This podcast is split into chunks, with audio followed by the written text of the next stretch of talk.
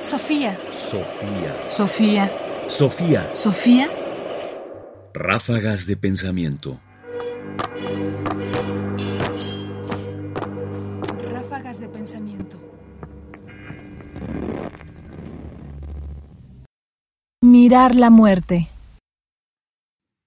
Thomas Mann es un renombrado escritor alemán y en 1924 publicó la que es quizás la más conocida de todas sus obras, La montaña mágica. Por la fecha de publicación es posible pensar que se trata de eso, una obra de entreguerras, en un momento en que el propio Mann, y por lo tanto también la nación alemana, pasaban, después de la Primera Guerra Mundial, por un momento de incertidumbre, de cambio, que es presentada por Thomas Mann como una estancia en un hospital. De este texto me gustaría detenerme en una frase en que se habla de la muerte y que de alguna manera en el contexto que vivimos hoy nos hace eco.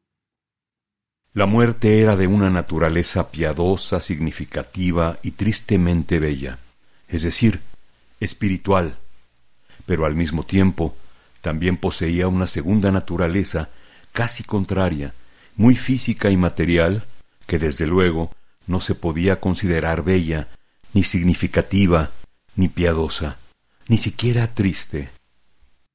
Thomas Mann. La montaña mágica. Thomas Mann mira la muerte desde dos perspectivas que pueden resultarnos sorprendentes hoy en día. Una es espiritual, porque trata de entender la muerte como un proceso piadoso, es decir, que nos salva del sufrimiento y del dolor, y que por eso es significativa y bella en cierta forma.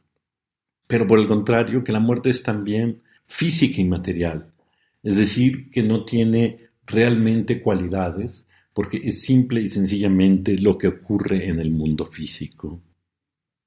Para quienes hemos pasado por el enorme proceso de la epidemia, la muerte ha ido seguramente cobrando muchas formas y muchos significados.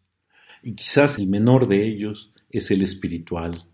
Es difícil pensar, cuando la naturaleza se revela de la forma que lo ha hecho estos años, que eso es una manifestación del espíritu y una grandeza del hombre, sino su decadencia.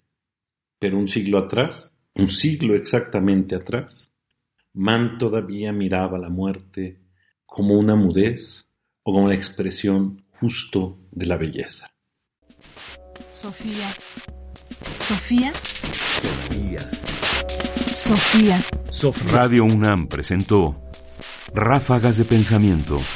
Más información en la página ernestopriani.com. Busca el podcast en www.radiopodcast.unam.mx diagonal podcast.